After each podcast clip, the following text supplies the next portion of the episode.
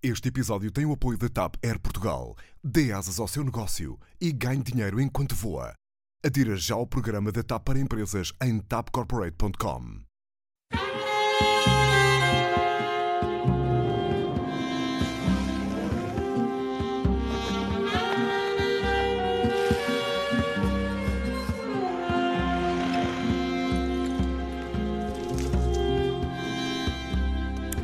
Seja bem-vindo a mais um Eixo do Mal, com plantel completo.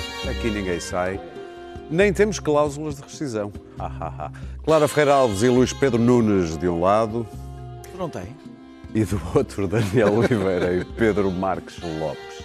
Ora bem, antes de nos atirarmos à nossa pré-campanha eleitoral, vale a pena lembrar que esta foi a semana em que Trump lançou a sua recandidatura à Casa Branca e em que musculou a relação com o Irão. Por contraste, a Europa parece estar com dificuldade em chegar a acordo quanto a nomes para liderarem os altos cargos europeus e a Super Merkel apareceu assim esta semana.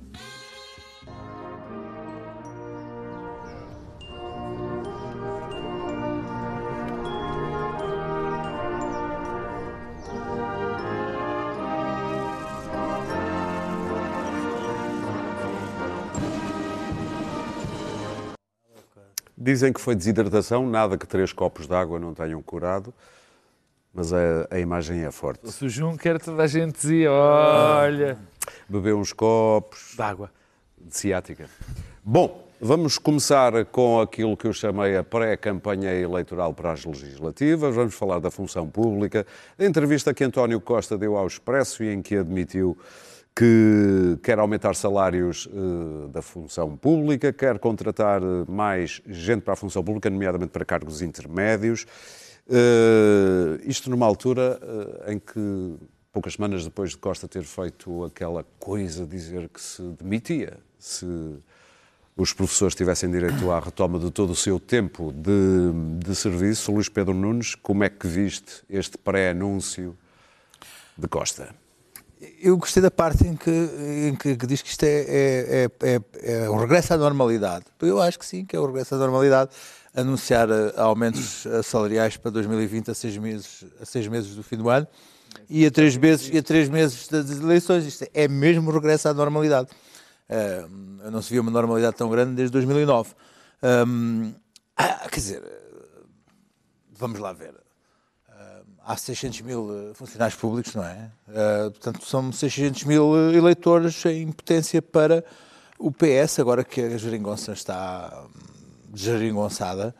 E hum, o Dr. Costa está hum, a fazer o que pode para, para, para, para ganhar a maioria absoluta. Agora, esta é a forma mais descarada que existe sempre de fazer uh, campanha, é, é prometer aumentos salariais desta forma. Se- Agora, não venha dizer que isto é o regresso à normalidade assim com este descaramento, porque isto é campanha, eleitoralismo puro. São prometer uh, aumentos salariais uh, a, a, esta, a este, nesta altura do ano, uh, desta forma tão descarada, dizer, ah, isto é programa é o programa eleitoral, estamos apenas aqui a, elencar umas ideias e diz mais que quer aumentar substancialmente os quadros superiores, o, o, o quadro remuneratório dos quadros uh, de topo, uh, portanto, uh, está a aumentar, e tudo isto se mantiver a política de consolidação orçamental déficit zero, isto vai obrigar a que não aconteçam algumas coisas. Quer dizer, o dinheiro não chega para tudo. Se aumenta os salários e o déficit fica zero, algum- algumas coisas não vão acontecer. Não, vão, não, não, não se vai aumentar o IRS, não se vai, não se vai mexer no IRS, não vai haver investimento público, ah, os serviços públicos não vão melhorar, porque estes 2% de aumento para, para os, os- os funcionários públicos são 300 milhões de euros, ou 400 milhões de euros, qualquer coisa desse, desse género. Portanto, ah, estas são as promessas que Costa pode fazer, ah, independentemente de imaginar um, um Brexit de, de- de Boris Johnson, de- do aumento do petróleo ah, pela, pe- pe- pelo conflito com o Irão. Agora, isto é o que é, e os portugueses sabem que são promessas eleitorais eh, descaradas, mas, eh, como qualquer promessa eleitoral descarada boa, gostam, porque, porque é bom, porque isto, porque isto é melhor do que o Rio que, que, que- gosta, que tem aquela política de, da verdade inconveniente, qualquer coisa dentro desse género, mas que não, não sabe nada, ou do aqui, olha para mim, olha para mim, olha para mim, do Bloco de Esquerda. É uma boa promessa eleitoral, depois de- de- das- dos, dos, dos, escal- do congelamento de carreiras e das. eh, quer dizer, é, é bom, é bom. Eu gosto. Eu sou Pedro. funcionário público, eu gostava de já ter eh, garantido pelo menos eh, um- este aumento salarial e este regresso à normalidade. Esta medida nem sequer foi quantificada ainda. Foi dita numa convenção de cinco, acho eu, que vão ser feitas eh, para delinear o programa do PS. Aqui isto tem várias questões. A primeira é esta. A, a- a intenção, sendo as intenções as mais sérias, partamos para férias, não era bem isto, é... Quer dizer, a intenção teoricamente é boa, porque o aumento não é generalizado. Teoricamente, o que aqui se mostra, se tenta transmitir é o seguinte: bom, vamos aumentar os quadros intermédios e os quadros superiores da administração pública porque nós estamos carentes de pessoas de qualidade nesse setor e não só vamos contratar, como vamos aumentar, sobretudo, essas pessoas. Só que isto não bate nada à bota com a perdigota. A mais, e vamos contratar gente. Nada disto bate a bota com a perdigota. Nada. E por isso é que eu acho que é, de facto, por um lado, mero eleitoralismo, por outro, uma péssima estratégia para o país. Bom, em primeiro lugar, as contratações das pessoas. Vamos contratar para onde? Onde é que estão os estudos que nos dizem que devemos contratar para aqui e não para aqui? Isto, mais uma vez, é feito em termos completamente empíricos. E as pessoas. E alguém que sabe dizer, mostrem-me o estudo, que neste setor do Estado há mais e neste setor do Estado há menos. Onde é que há isso? É porque só se pode falar de contratações se nós soubermos para quê e de que forma. Que áreas é melhor, é, é que é preciso pôr melhor, algumas são evidentes, mas é preciso estudá-las, e onde é que se pode tentar tirar pessoas, que já não se sabe que não se pode tirar pessoas, mas pelo menos tentar não pô-las de sítio. lado. Bom, não sabes. Eu- consegue desculpa, há tens algum estudo sobre isso? Ah, Pronto. por acaso, Claro, há- alguns, não. dizer, Eu- eu- eu não tenho é assim, nenhum, é assim, há- é assim, é assim uma coisa que se Não, usa não em é. engenharia, que é o coeficiente de queixa. Eu que acho que Não é o coeficiente de aqui... queixa. Eu acho que aqui, então... ai, ai, deixa ver onde é que está... Veio o vento que é para, ver, para analisarmos. Segunda coisa. Aumentos das... Somos todos a favor, acho eu, dos aumentos dos quadros superiores e dos quadros intermédios, porque é preciso qualificar o Estado. Nós temos brutais problemas de produtividade no Estado. Brutais. O Estado não funciona, também em grande parte, porque não sabe bem organizar o trabalho. E essas pessoas é preciso serem mais qualificadas e ganharem E mais há, dinheiro. e há que manter os quadros qualificados. Agora, e claro, claro, agora, porque é que isto também, em termos qualificados não políticos... saem do Estado. Porque é que Sai, não, sai. claro, Sai, sai, sai, sai- saem muito. em massa. Tem saído em massa. Agora, a aliás. grande questão que se põe aqui é que nós Mal temos podem. que ter duas questões. Há aqui dois pontos que são essenciais. E com isto eh, não me alongo. É, primeiro, há uma questão de justiça social e há uma questão de modelo de desenvolvimento económico. E é isso que está aqui em causa. Nós não nos podemos esquecer que os mais sacrificados, os de longe mais sacrificados, com a crise que aconteceu neste país, foram os do setor privado. Não há estudo nenhum de nenhuma universidade com mais pendor para a esquerda ou mais pendor para a direita que não o diga. Foram os grandes sacrificados no desemprego, na imigração e no seu regresso ao trabalho. Os mais pobres. O- no seu regresso ao trabalho, o que é que aconteceu? Vieram, tiveram, regressaram com salários muito mais baixos. Então o que é que acontece? Os funcionários públicos já tiveram os seus salários repostos, têm, tiveram aquela enorme vantagem de que não correram riscos de desemprego, portanto não houve E desemprego. descongelamento de- E, portanto, houve o descongelamento salarial já, e, portanto, estão... Há aqui uma situação onde... Porquê é que os funcionários públicos, e eu insisto que é para não ser mal interpretado, e já há prova de demagogia aqui do meu lado esquerdo, eu, eu vou... Já vou... ouvirás Eu coisas que sou tu tinhas a o dever- favor, o dever de subscrever. Eu Bem, sou a favor de melhores salários, de mais qualificações. Agora, eu não posso esquecer desta questão de justiça social. Quer dizer, vamos lá ver. Para haver estes aumentos, já sabemos o que é que vai acontecer. Vai continuar a brutal, a, a brutal asfixia fiscal que vivemos, com taxas brutais de impostos que não são compensadas pela melhoria dos serviços públicos. Os serviços públicos estão de rastos. E as pessoas continuam a pagar uma carga fiscal absolutamente brutal.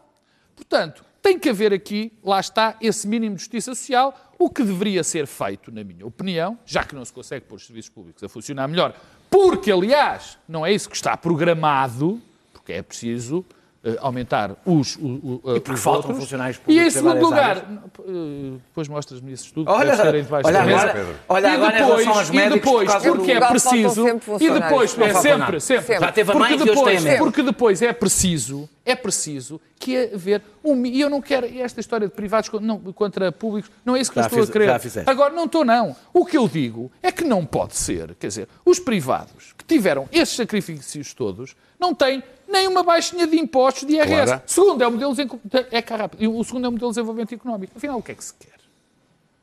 O que é que se quer? Quer-se continuar com esta, com esta carga fiscal para evitar que as empresas possam investir mais? Para evitar que as pessoas possam Já aforrar? percebemos. Ok. É isso que queremos? Claro. Bom, há aqui, um, há aqui uma definição ideológica. Agora, é que, que há a assumir, não é? Claro.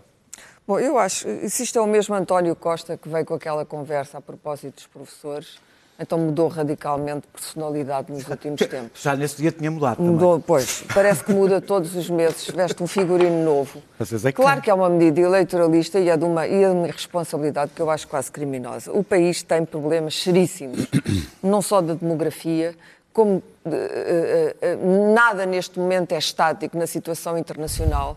Temos o problema das, das- das alterações climáticas, Tô- tudo, tudo. Temos a reeleição quase evidente de Trump. Uh, temos agora ameaça no- ameaças no Golfo Pérsico, uh, sítio onde não queremos que as coisas corram mal. E, portanto, com este cenário internacional, que um país miserável como é Portugal venha fazer da base do seu programa eleitoral, mais uma vez, a eterna discussão da função pública e dos aumentos da função pública, é absolutamente inacreditável. António Costa é um pé de página, o crescimento económico e o regime fiscal horrível que nós temos, que não possibilita nenhuma criação de riqueza, nem poupança, nem investimento, e ele acha que o único problema são os quadros da função pública que não estão devidamente remunerados. Isto é loucura. Nenhum país da Europa Ocidental, já não falar da Oriental, nenhum, país, nenhum país, a não ser, claro, evidentemente, é aquele verdade Estado momento, francês clerical, nenhum país tem uma discussão sobre o, o- o sistema público tão intensa como a que nós temos em Portugal. É quase como se o mundo privado, o mundo das empresas, o mundo dos que não são ah, ah, ah, assalariados da função pública não existisse. É claro que o PS quer a maioria absoluta e quer a maioria absoluta por duas razões. Em primeiro lugar, porque já percebeu que não tem oposição. É absolutamente trágico, eu já vou falar do PSD, mas o que está a acontecer é que ele já percebeu. ah, os dois partidos à esquerda, o Partido Comunista e o Bloco, de um modo geral, têm conseguido ah, ah, ver aprovados pontos da sua agenda e estão eles mesmos reféns do PS, porque sem o PS nunca vão para o poder. E, portanto, querem manter este estado das coisas. À direita não existe nada neste momento. Não existe. O CDS é um partido de mente captos. Mente captos. Eh, é a única coisa que se pode dizer. E o PSD eh, eh, eh, remeteu-se a uma espécie de névoa que nem sequer é sebástica, porque não há nenhum líder a emergir das ondas num, num dia de nevoeiro. E, e o Rui Rio, mas já falarei disso melhor, num dia pouco. pensa uma coisa e no outro dia pensa outra, num dia ajuda o PS, no outro dia vota contra o PS. E, portanto, António Costa, que é muito mais hábil politicamente que esta gente toda, já percebeu que está sozinho. O PS, quando está sozinho, numa posição de potestade e de acumulação de poder, torna-se perigoso. Uh, torna-se perigoso porque isto já aconteceu com Sócrates. Sócrates acumulou imenso poder durante imenso tempo, inteligentemente, fez muito inteligentemente, mas acumulou poder. E o poder acumulado e absoluto corrompe. Não, não estou a falar da corrupção financeira, eh, corrompe moralmente, corrompe. É, aliás, uma frase. eh, Absolutamente. Não é? Poder absoluto corrompe Com- O absolutamente. poder absoluto corrompe absolutamente.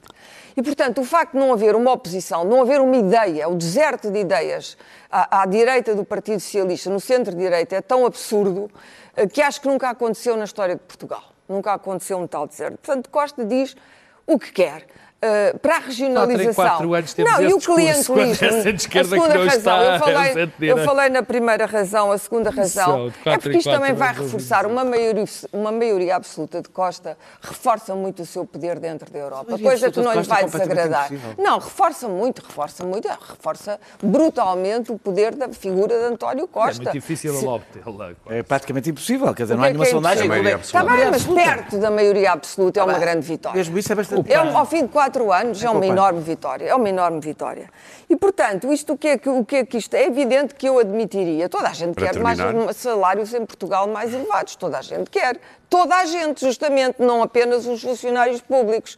Toda a gente quer, toda a gente acha que tem direito a eles. Eu também, foram mais também. prejudicados foram os privados. Não, e os, preca- os precários, as pessoas que não têm nenhum vinho, continuam a ser as pessoas mais desprotegidas deste país. Por acaso este da governo gig integrou economy. bastante gente, Protegeu imenso, é. Protegeu Não é imenso. isso que eu disse, claro. Integrou. Não reajas a coisas que eu não Os, disse. Os disse, mais jovens, Integrou. não há nenhuma razão. integrou, eu, eu, se fosse jovem, não teria nenhuma razão para votar no Partido Socialista. Absolutamente nenhuma. Se fosse jovem, não empregado na função pública, mas a função pública está tão envelhecida que, que já não tem jovens. Ah, mas depois é, terminar. mas é assim que tu regeneras a função pública. Se não O contratares Pedro pessoas, disse uma a não ser que é é que estão funcionários os estudos? públicos? Onde é que estão? Porque eu quero perceber, isto é para quê? Para reorganizar as carreiras médicas? Para onde é que vão estes, estes aumentos? O que é que isto significa? Quem é que se vai aumentar? Ou é para fornecer o clientelismo, aumentar ainda mais o clientelismo do Partido Socialista? Que é o que tem acontecido Daniel? sistematicamente nos últimos anos. Não apenas com o Partido Socialista, com os outros partidos também, mas particularmente com o Partido Socialista, porque tem estado muito tempo no Daniel, poder. partilhas estas é dúvidas? uma vergonha. Não percebi as dúvidas, mas eu vou. Se é vou- para alimentar clientelismo ou se é mesmo para. Quer dizer, se- se- sei lá se é para alimentar clientelismo ou não. Eu, eu discuto a. Eu posso discutir duas coisas. Claro que sabes, ó Daniel. Não, não, não, não, não, não. Duvido que António Costa anuncie. Nós vamos, agora para as eleições, queremos anunciar vamos alimentar o clientelismo. Ah, Ah, pois, mas nós. tu sabes que é assim, Não, que oh, o clientelismo desculpa, eu sei, aumenta. Eu, não, eu, eu não, não, eu não sou muito dado a esse, esse, esse, esse tipo de discurso. Acho que existe clientelismo, não faço esse discurso genérico eh, eh, quando se trata de, de contratar funcionários públicos. Eh, existe uma regra há 20 anos. Há 20 anos, há duas décadas. Que o PS que quer acabar só entra agora, não é? um por cada dois que saia. É a regra mais estúpida que alguma vez alguém já criou. Mas há 20 anos que está. Há 20 anos que está, apesar de nós neste momento sermos o quinto país da União Europeia com menor percentagem de funcionários públicos. Estamos no fundo da tabela e, no entanto, falamos como se na- nadássemos em funcionários públicos. Somos o No quinto, entanto, é o único somos o quinto país dos 28 com menor percentagem As 40 funcionários horas para as 35 públicos. também ajudou. não é? Funcionário. Tá bem, eh, Serviço Nacional não de tem- eu, eu estou só a dizer, este número não ajudou porque não mudou isto. O que eu estou a dizer é, este número, eh, quem ouça ao debate público não adivinha este número. Eh, esta medida de entre um sai em dois teve Só como resultado, diferença de teve como resultado- juntando, entre foi, e foi uma decisão cega, foi uma decisão cega eh, para diminuir o número de funcionários públicos, sem pensar, sem planear, e aí ninguém perguntou de onde é que eles vão sair. Mas se calhar fazem falta num e não noutro sítio. Nem ninguém perguntou. É para metade, em todo o lado, tanto faz. Portanto, medida repete-se o erro. Não, eu não sei se repete o erro, eu, eu como não ouvi ainda António Costa dizer como é que pretende contratar, só ouvi dizer que pretende contratar mais, o que me parece uma evidência. Agora vou lá, deixa-me lá continuar. O resultado foi, Achas neste momento, que haja neste momento temos substituir 60. Eu sei, eu sei que as minhas intervenções são mais importantes, mas não precisam de, de interromper. estava Ser a as únicas que são interrompidas. Estava- está- 60% dos nossos funcionários públicos têm mais de 45 anos. Mais de um quarto tem mais de 55 anos. Isto tem como efeito um funcionalismo, com todo o respeito para as pessoas mais velhas, onde eu estou acima dos 45, Mas o que é fazes? um bocadinho Mas, ó, desbotados. Daniel, o que é que Acima. fazes aos que já estão isto mais cria, velhos? isto cria, isto cria, isto, isto cria. É a prateleira? Oh, Clara, vá lá, deixa-me. Não, contratas novos, é novos, é assim Está bem, ficam Não- todos acumulados. Não ficam mais acumulados, mais somos o, o quinto país da União Europeia com menos funcionários públicos. Temos falta de Sim, funcionários sim, públicos. agora- Não temos funcionários públicos a mais, temos funcionários públicos. Mede a riqueza Em produzida. média, mesmo medindo a riqueza produtiva, isto, não- não- bem, os países mais pobres não precisam de menos funcionários públicos, precisam de mais, porque precisam, por razões que eu posso até, podemos aqui desenvolver, exatamente porque têm uma iniciativa privada mais frágil, portanto não precisam de e continuará funcionários frágil, públicos. não- com a, com a é perda possível. pessoal, com a perda pessoal, eu ainda vou no princípio, com a perda de pessoal, perde-se dinâmica, com o envelhecimento perde-se abertura à mudança e há um processo de desmoralização do, do funcionalismo público. Isto mete-se em ineficácia com custos financeiros para todo o país. Custos económicos para todo o país, incluindo para a iniciativa privada. Um mau Estado, um Estado que funciona mal, não afeta só o Estado, afeta a iniciativa privada, afeta a diz isso. economia. Toda a razão. Está, o Estado está a perder os melhores quadros, E? está mesmo a, per- a ter uma sangria de quadros. Em todas as áreas que sejam minimamente competitivas no privado, o Estado está a perder Quadros quadros. intermédios? Quadros intermédios e quadros superiores. E quadros superiores. A sensação de que na função pública se ganha mais, em média, só resulta do facto da função pública ter muito mais licenciados por causa dos professores, dos médicos, dos magistrados, etc. Não, é questão dos, dos Nos, salários mais pequenos. nos mais, quadros mais- superiores isso não é verdade, ganha-se menos do que no privado. Sim. Ganha-se menos do que no Mas privado. nos mais baixos ganha-se Mas mais e a média é maior. espera, com certeza. Isso e ainda, bem, e ainda bem que se ganha mais, quer dizer que, o, que, o, que a desigualdade Mas salarial a, é menor. A medida dos É aumentos era para os quadros É, para os intermédios, quadros e, intermédios superiores. e Pelo menos superiores. foi o que deu a entender António falta de gente e os salários não são minimamente competitivos. E o que é que acontece? Quem lá fica são os heróis. São heróis que têm um amor ao serviço público e dedicam-se ao serviço público e depois ou incompetentes ou ex-competentes desmoralizados. Ex-competentes. Não, pessoas que foram Sim, eu competentes. Isso é um, é um- e há um momento em que, de facto, é aquela frase que ouvimos muito na função pública: comer uma carne levam-me os ossos. E há imensos funcionários públicos que se entregaram ao seu trabalho e estão de tal forma esgotados em algumas áreas onde há evidente falta, fa- falta de, de- de- de pessoas, sobretudo de quadros, e que as coisas não funcionam.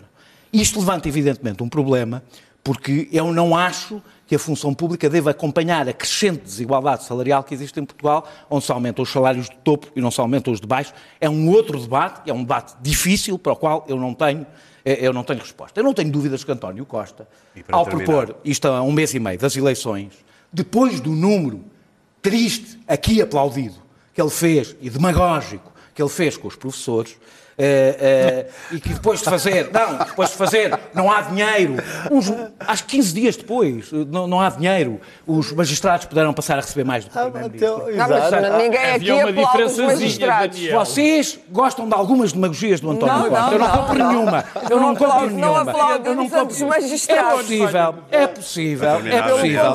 É possível que isto seja uma cenoura, é possível e provável que seja uma cenoura ah, demagogia- agitada antes das eleições. Mesmo assim, mesmo assim, eu acho que se deve eh, eh, travar a decadência da- função pública. Eu percebo que haja quem ache que se deve baixar os impostos, diminuir os funcionários públicos, rebentar com a capacidade do Estado e depois, quando o Estado não tem capacidade, tem a solução, eu mila- disse? tem a solução milagrosa. Não, não estou a é falar de ti. Não estou a Ah. falar de ti. Tem a solução milagrosa. Ah, os privados resolvem porque o Estado não tem capacidade para responder. É geralmente, aliás, assim que se privatizam funções sociais do Estado. É fazendo com que o Estado não tenha capacidade para Muito responder. bem. Disse, Tudo isto à coisa, volta do António Costa querer Daniel, ganhar as eleições. Oh, espera. Não, Deixa-me não, só não, dizer uma não, coisa. não, Eu, Oh, tenho- Daniel. eu vou dizer uma coisa, eu continuo a ter um vício terrível. Eu falo do conteúdo das Oh, propostas. Daniel, Oh, desculpa. Sim, Oh, sim, Daniel, sim, há uma coisa. António Costa Daniel, E ao cenário e não, não, e assumi aqui que muito provavelmente esta, esta proposta de António Costa ap- aparece agora para agitar a cenoura. Independentemente Oh, disso, eu aproveito Oh, oh, Daniel, a cenoura de António Costa a para discutir, António para Costa, discutir a desculpa. decadência, para discutir a decadência a que o Estado e os funcionários públicos estão.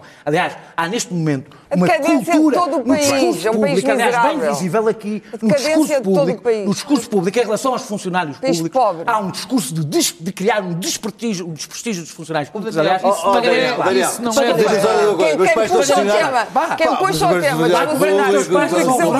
tudo. avançar. Olha, eu A posso dizer, é que- queres o exemplo disto? não é O por aí, exemplo é disto é os espaços sociais. Primeiro dão-se espaços, uma medida justíssima, todos aqui concordamos. Mas não há transportes, pois é. Mas depois não há falámos- transportes. falámos o do problema estado do país é que não há transportes. E esse é que é Falámos o do estado do problema e é o PS, vamos mesmo olhar para o estado do PSD. Numa altura em, curiosamente, o PSD parece estar interessado em dar a mão ao PS e o PS ao PSD, no caso da... Querias dizer alguma coisa, Pedro? Nada, nada, nada. Ele estava a protestar contigo.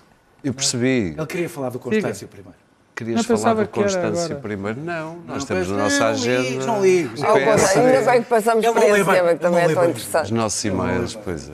Óculos? Geralmente sou o Bom, telefone. estava eu a dizer que o PSD parece, e o PS também, estarem de mãos dadas no que toca à lei de bases da saúde, mas dentro do PSD, numa altura em que já se começa a perceber que há gente que não vai fazer parte das listas de candidatos a deputados nas legislativas, começam a aparecer nomes como Luís Montenegro, já sabia, obviamente, também Pedro Manifesto X eh, Duarte, Marco António Costa, Jorge Moreira da Silva. Escapou-me aqui algum, Clara? Haverá mais? Não, mas o PSD candidatos não faltam e há ainda o Partido Santana Lopes e tal. A crise do PSD é preocupante.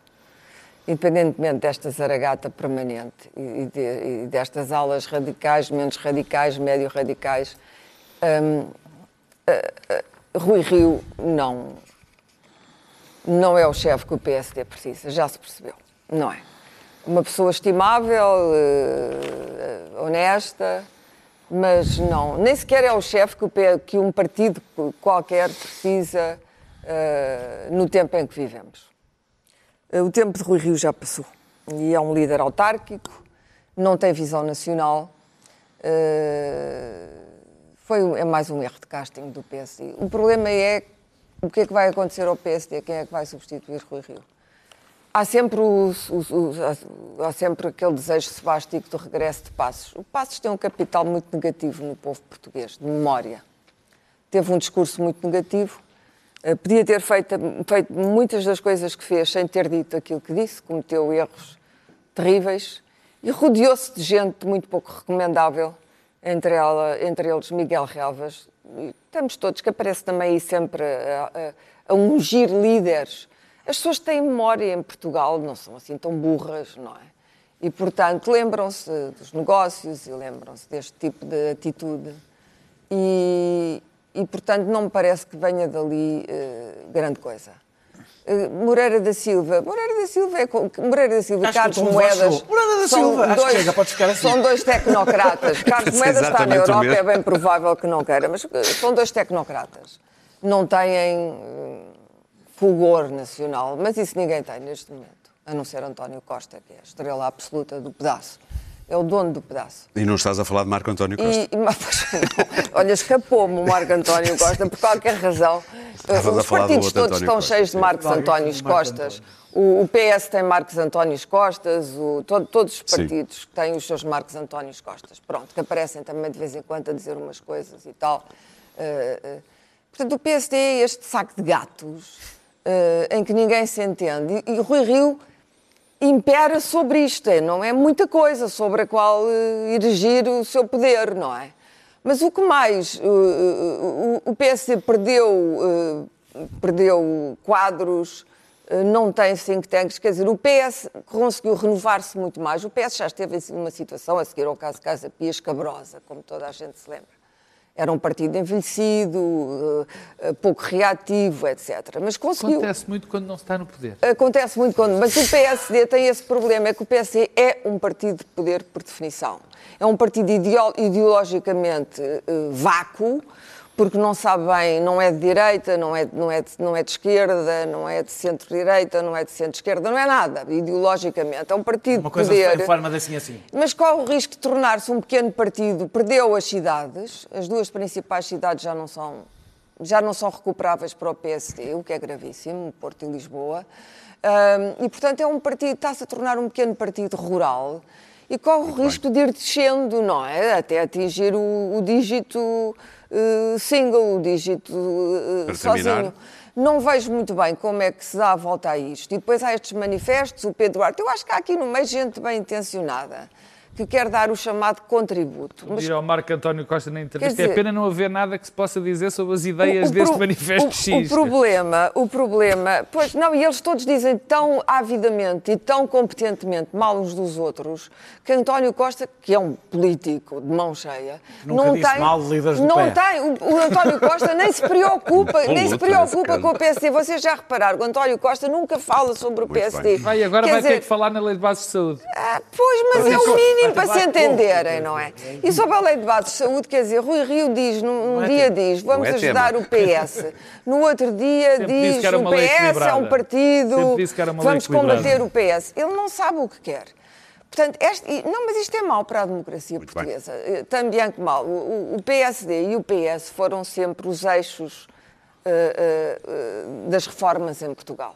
Não, não é da Revolução, é das reformas. A seguir à Revolução, houve o período revolucionário, depois entramos no período reformista. Ainda estamos. Passos Coelho foi um bocado revolucionário por causa da Troika, Clara. não sei o quê.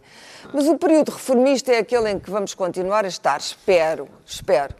E, e não se percebe, eh, não há uma ideia, não, é? não, não sopra naquele deserto do vento de uma ideia no PSD. Não há, não há. Muito bem. Eu não sei o que é que o PSD tem sobre política Claro, fiscal. um partido. O PSD, o PSD são somente captos, não há uma única ideia. Não, PSD. CDS somente cabe. Vai, CDS. Foi só, capos. eu, foi só eu que, quando Não, percebeu mas- que Luís Montenegro ia estudar liderança para Mas Paris, isso, olha, isso ficou. não me parece que ele deva ser criticado por isso. Eu não estou a Quando criticar, mas vai Paris vai tem má fama ultimamente. Espero que aproveite apartamentos que já foram usados. Ainda bem que É alguém provavelmente a maior piada do dia. Uma pessoa que foi líder parlamentar agora está à liderança. Mas que Para- Para ser líder parlamentar em Portugal, como sabes, não é é um difícil. Eu sou a favor de Erasmus. Eu sou a favor Daniel. de Erasmus. Acho que europeizou os jovens. Acho Ele não vai para o Erasmus. depois da vai para última o INSEAD. experiência em Ah, não, Paris. É um Pensei que fosse para INSEAD. Erasmus. Não, o Pensei que INSEAD fosse- é uma escola decente. Não, mas pensei que fosse por Erasmus. Todos os Erasmus vão para escolas decentes. Daniel, Ah, ah, Mas porquê para quando dizer alguém diz estudar já qualquer vimos coisa, é logo, é logo bem estudar apedrejado? liderança, não tem nada que apedrejar. Acho muito bem estudar liderança. Não sei o que é que isso é, mas acho ótimo. Acho Ele era capaz de ir para Louvaina, É para outro chamar, sítio. não, é Paris está INSEAD. como a INSEAD. Havana. É uma tomada Já de consciência. já sei. comparar Levaina com Paris, ó Aurélio. Já achei, já, achei, já achei bem quando o Drão Barroso foi estudar para os Estados Unidos e o é BES que deu-lhe uma? Ah. bolsa e acho ótimo. Acho é importante os nossos políticos estudarem. Ah, nós já vimos isto. Ainda estamos à espera Nós já de ver vimos- o paper que ele Nós já vimos revoltas, revoltas em grupos parlamentares, líderes que sempre a prazos, putativos candidatos que nem para, nem uma, nem para uma junta de freguesia davam, eh, eh, candidatos que vão para fora para, para, para, para depois a seguir estudar. ganhar balanço Estudar. para se candidatarem. Eh, vimos no cavaquismo, se bem se lembram, Partido Socialista. Então, o- o Sócrates também foi estudar para Paris. Almeida Santos, Vítor Constâncio, Jorge Sampaio sucederam-se nas lideranças. Demorou 10 anos. E estavam uns furinhos acima. Não, isso foi durante o Durão. Eh, eh, uns furinhos acima destes Durão, nomes bem, que aqui temos visto. No socratismo, o PSD teve Marcos Mendes, eh, Luís Filipe Menezes, de tão, tão, tão grata memória, Manuela Ferreira Leite, durou seis anos, já foi um bocadinho menos, e eles também já não estavam exatamente na mesma liga daqueles que eu falei do Partido Socialista. E agora temos no PSD Luís Montenegro, Pedro Duarte, eh, eh, Miguel Morgado, Marco António Costa, e isto começou mais ou menos ao fim de dois anos de estarem na oposição. Portanto, o que é que, o que, é que assistimos? A um encurtamento cada vez maior da resistência ao Falaste, não tempo. falaste dos dois, mais, dos dois mais importantes, do Jorge Moreira da Silva e do Carlos Moedas. Quer dizer, Ah, foste pois. mesmo buscar Ah, é. aquele. Epá, esse pá. truque também São é muitos, velho. ó, Daniel. perdido, são muitos, mas só Oh, perto. Daniel. Eu- eu- Quer dizer, eu Moreira da Silva, eu, eu Moreira da Silva, eu- eu- é um gé- toda a Sei, gente garante que é um gênio. Não sei, não sei. Mas quer dizer, eu acredito. conhece um quadro É mais bem aquelas- preparado? É que- Não é um quadro bem preparado? Não é um homem com uma currículo, um, um belíssimo currículo? Exato, excelente. não percebo porquê. Quer dizer, comparar com qualquer Nunca- outro político. Nunca lhe ouvi. Olha que depois- Catarina Martins Não tem quero. mais currículo que Não Jorge, quero parecer- Jorge Moreira Pedro, olha que depois não chegamos a É uma Constância. natural. É- Não é quero. uma não, natural. oh, oh, Pedro, Desculpa. Nunca, não, já fizeste a tua intervenção. Portanto, agora está- está- vai ser mais rápido. Ah, ah, os dois principais partidos, ou seja, agora PSD temos isto e foi ao fim de dois anos. Portanto, o, o período de resistência está, está a encurtar-se. E agora, falando a sério, eh, os dois principais partidos eh, aguentam, de facto, cada vez menos tempo fora do poder. E aguentam cada vez menos tempo fora do poder, porque, na realidade, eh, eles sempre foram, mas à medida que se tornam cada vez menos eh, o PSD nunca foi muito, mas se tornam mais diluídos do ponto de vista ideológico, mais são plataformas de acesso ao Estado. Quer por via eleitoral, cargos eletivos, quer, quer por acesso, falando do que falámos, é por acesso à administração. Ora, como ainda por cima os partidos agora, acontecem duas coisas em simultâneo. Uma, o Estado gera cada vez menos.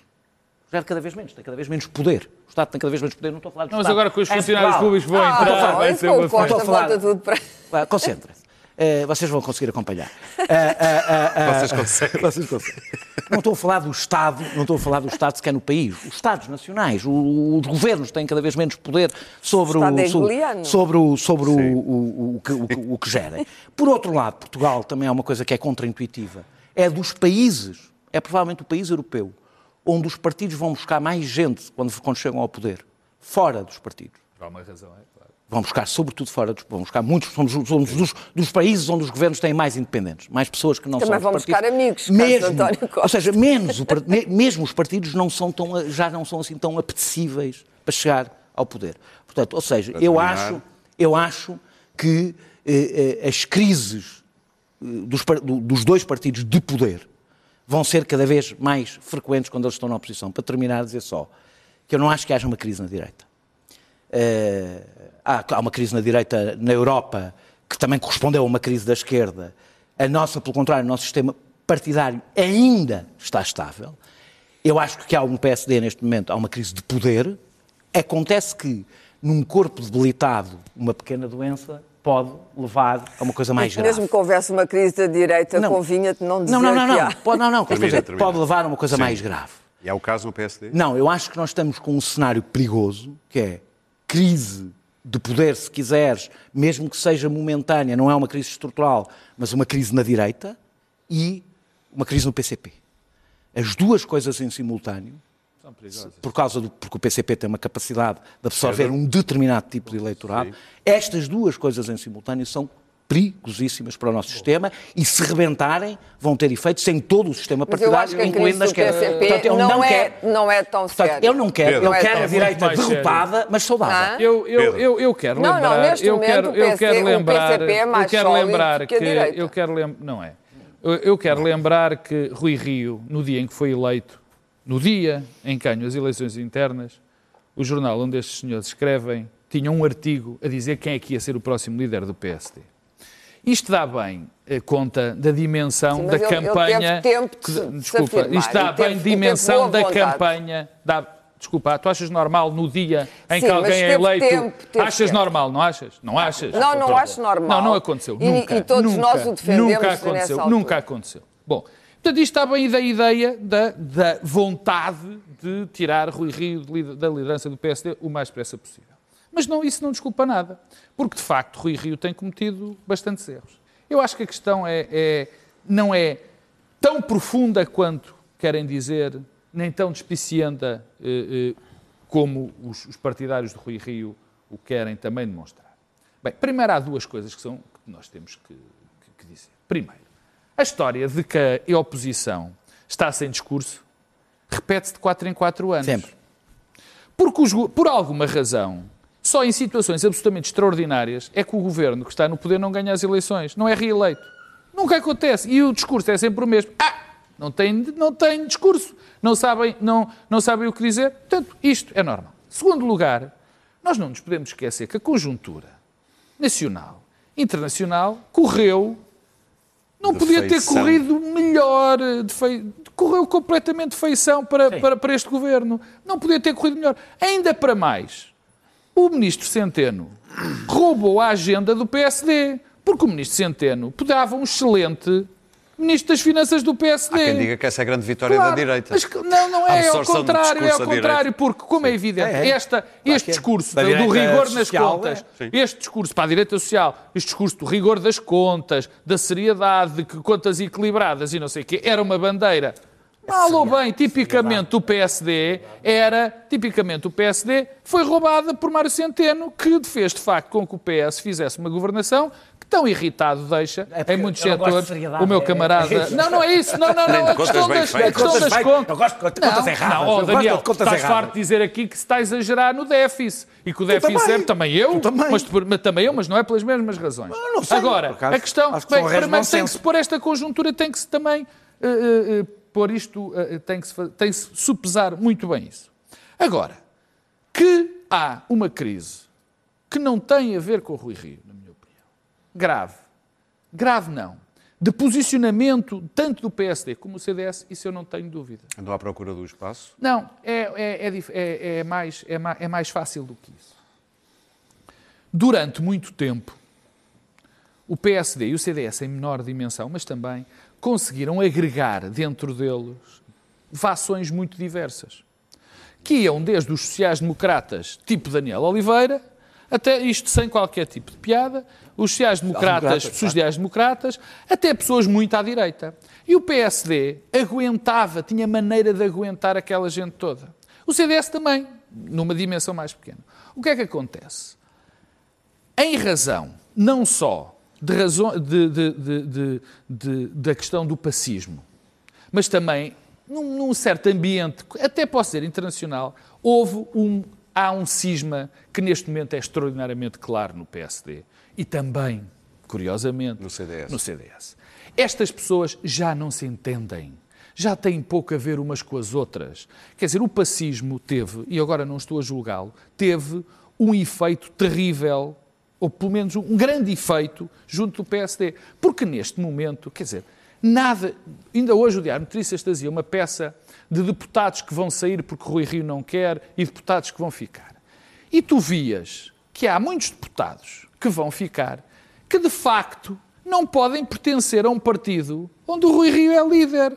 Porque o Rui Rio não é daquela direita, não é daquele centro-direita. Aquela gente é gente mesmo muito à direita. E, portanto, esse é, esse é o problema verdadeiramente estrutural. vão sair? Verdadeiramente estru- os que vão sair. Este- disseste Os que vão sair, ele enganou-se, Desculpa. sim. É que esse é que é, esse que em termos ficar. doutrinários e ideológicos é verdadeiramente o problema. Eu não percebo porque é que Miguel Morgado não é do CDS. Quer dizer, não É é, no CDS, perceber, não, não é? não, não Pedro estava, não podia, desculpa, deixa-me acabar, não podia estar no CDS, porque até termina. o próprio CDS tem o problema de ter uns tipos de quase extrema-direita e tem outros de, de, Morgado é de- de democracia Termina. social. Agora, a questão de, de- dos, dos, dos, dos candidatos é uma grande conversa. Não tem, não tem, quer dizer, é uma conversa. Porque isso só se vai ver Candidatos a deputados. do- não, dos Não, dos candidatos, candidatos a candidatos. Ah, é a é uma conversa, Sim, quer sim. dizer, é uma conversa porque nenhum nos deles ainda se esticou. Nenhum deles ainda se declarou e está toda a gente à espera de quais sejam os resultados eleitorais. E os resultados eleitorais têm dois problemas, que é o seguinte, e com isto acabo. É o grande problema dos centros urba- urbanos que o PSD tem, que não é do tempo de Rui Rio, nem pouco mais Já ou bem menos, terás, e o problema ainda mais profundo, que é o problema autárquico. Tu não podes esquecer que o PSD há 20 anos que está a crescer sistematicamente nas câmaras. E isso é a base do poder do PSD. Luís- Pedro. É, é curioso, porque É um partido Rui. Rui Rio tem, sente muito a sua liderança numa uma constante vitimização. E é uma vitimização em relação ao seu próprio partido. E ao, invés de, de tentar agregar essas fações que lá tem dentro do partido e que sempre foram pertencentes ao, ao- ao- ao PSD, eh, o, Rui- o PSD de, de- de Rui Rio eh, tem exatamente pautado a sua ação através dessa vitimização, em tentar expulsar essas, essas, essas pessoas do, do, do PSD. Ora, isso vai, vai fazer com que o PSD eh, se fique, fique mais pequeno, não, não, que não alargue a sua base. Ah, aliás, a, a- a pulverização de pequenos partidos à direita eh, representa isso, isso mesmo. E temos visto por, por- por essa Europa fora que não há partidos. eh, Eram 3%, mas- não há, não, vai, vai por, Escuta, calma. eh, Foi, foi, Sim, sim. foram partidos que começaram a crescer, mas enfim, mas, mas como se vê, ah, se, depender de Rui Rio, ah, essas pessoas vão continuar a sair. E, e tem sido interessante, porque ah, os males do PSD, aliás, o Pedro acabou de dizer aqui, residem naquilo que foi o PSD anterior, foi o PSD de Passos, é o pacismo.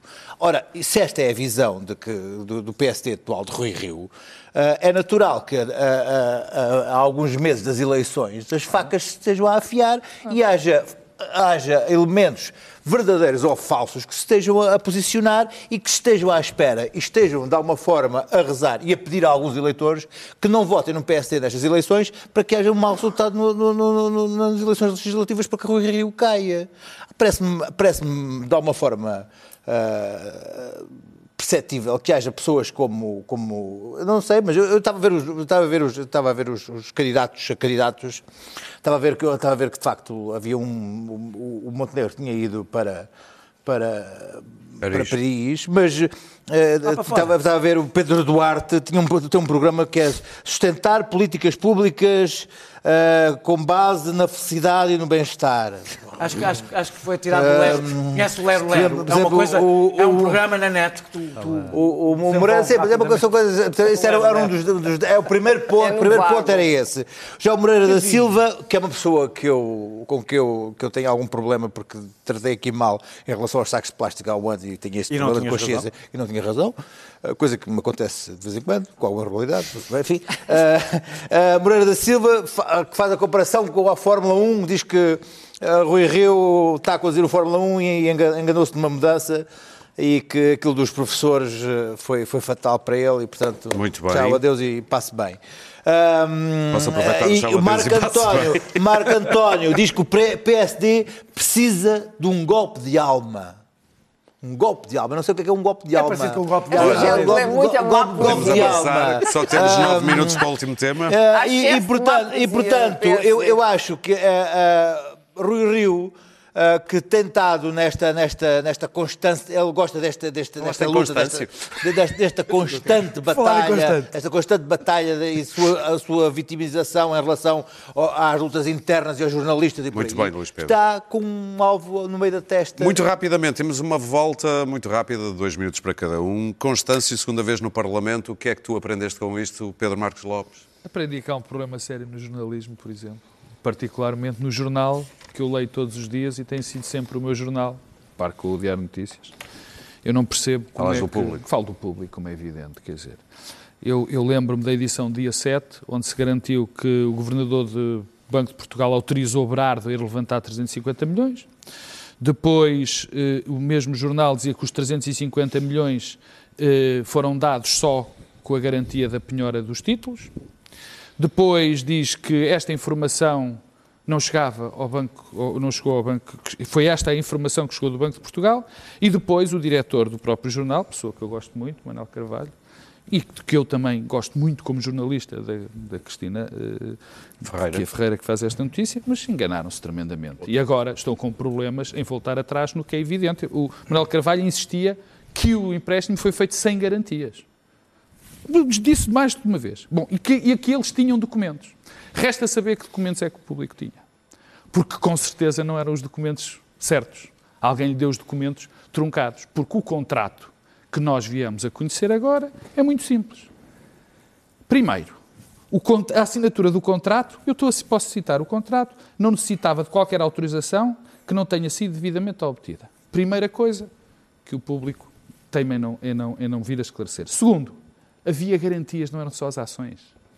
O artigo 15, número 1, a linha K, esclarece perfeitamente do contrato. Era todo o património da Fundação Berardo, que, como tu calcularás, é muito superior a Tais 350 obras de milhões arte, por exemplo? Que- que é muito superior a 350 milhões da- de, de- de- de euros, dava por garantia.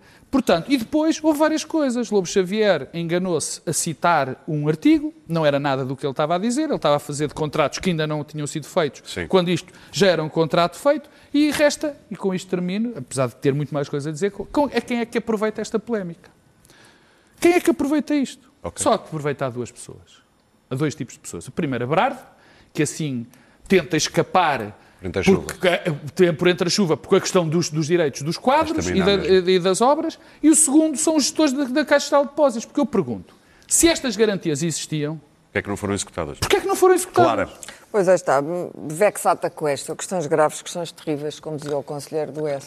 A verdade, eh, eh, as coisas extraordinárias que já se disseram nestas comissões, sobre a EDP, sobre o BES, sobre a Caixa, eh, eu acho que as pessoas já perderam o fio à meada.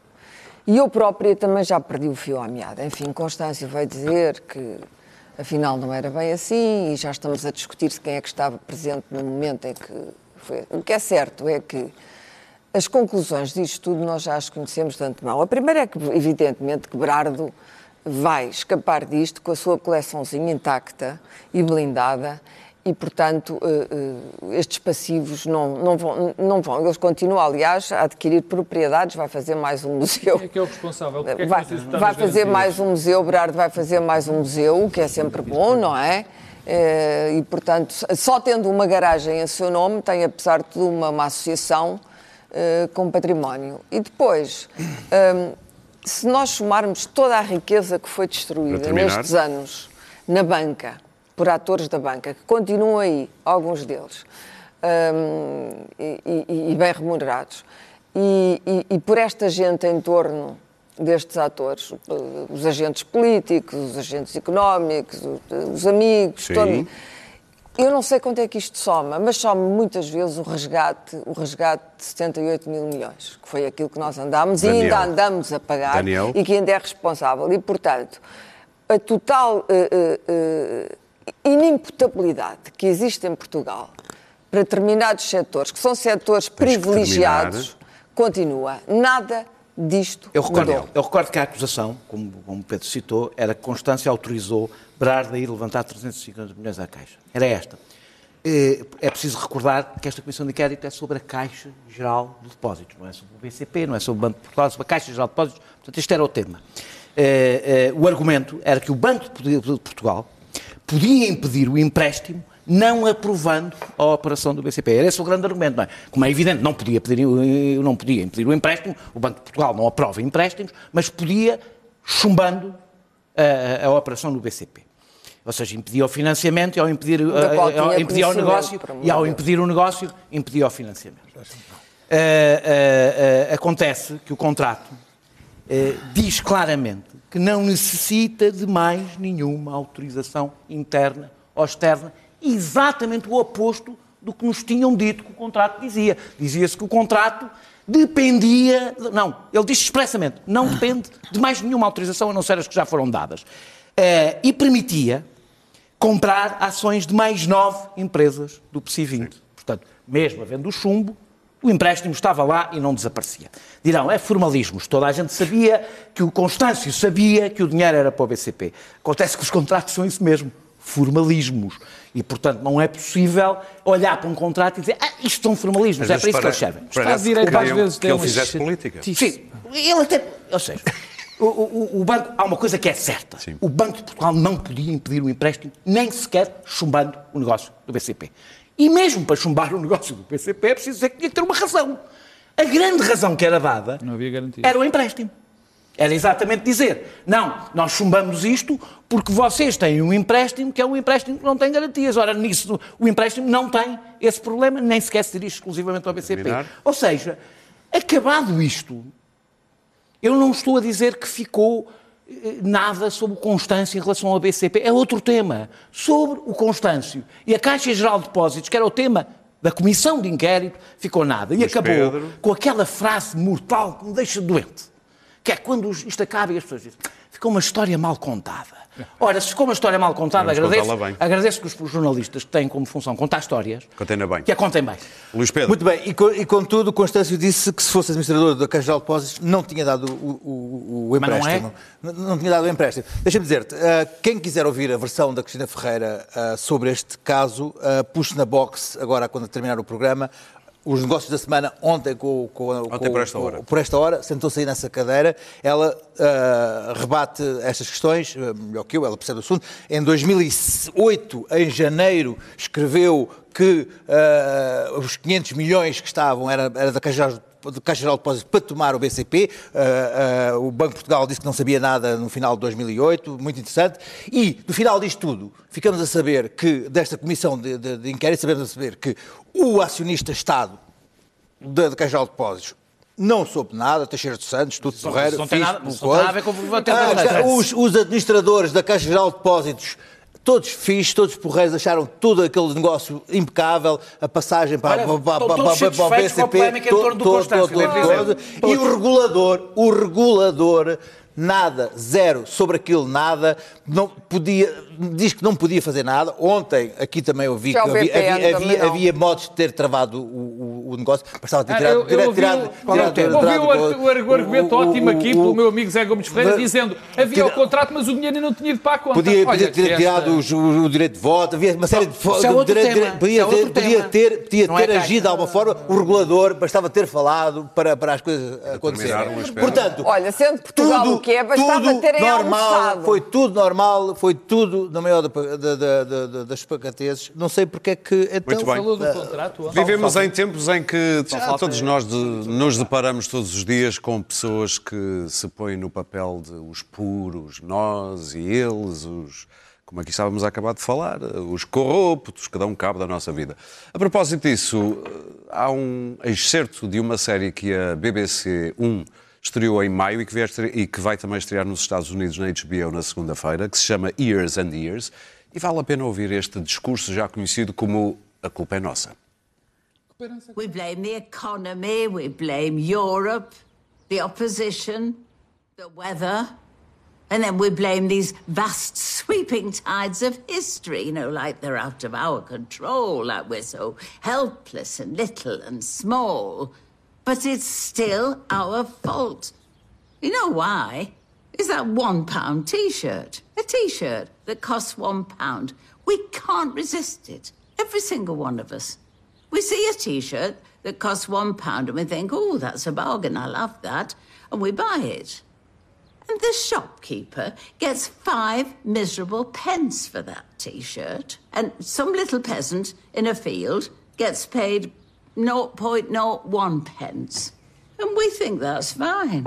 All of us. And we hand over our quid and we buy into that system for life. I saw it all going wrong when it began in the supermarkets, when they replaced all the women on the till with those automated checkouts. No, that's not our fault. I hate those things. I always have. Standard. They drive me mad. Yes, but you didn't do anything, did you? Twenty years ago, when they first popped up, did you walk out? Did you write letters of complaint? Did you shop elsewhere? No. You huffed and you puffed and you put up with it. And now all those women are gone. And we let it happen. No, but we're still. And I think we do like them, those checkouts. We want them. Because it means we can stroll through, pick up our shopping, and we don't have to look that woman in the eye. The woman who's paid less than us. She's gone. We got rid of her. Sacked. Well done. So, yes, it's our fault. This is the world we built. Congratulations. Cheers, all. Desculpa, mas não. Até quinta-feira. As notícias já a seguir.